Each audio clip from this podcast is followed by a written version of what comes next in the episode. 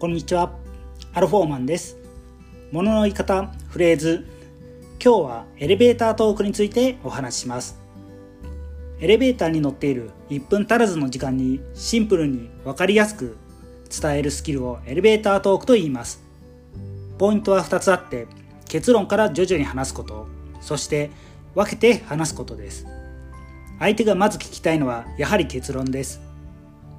そのため相手が 5W2H のどれが聞きたいのかを意識しましょう。そして結論から徐々に話すことに加え分けて話すことを意識すればさらに説得力を増すことができます。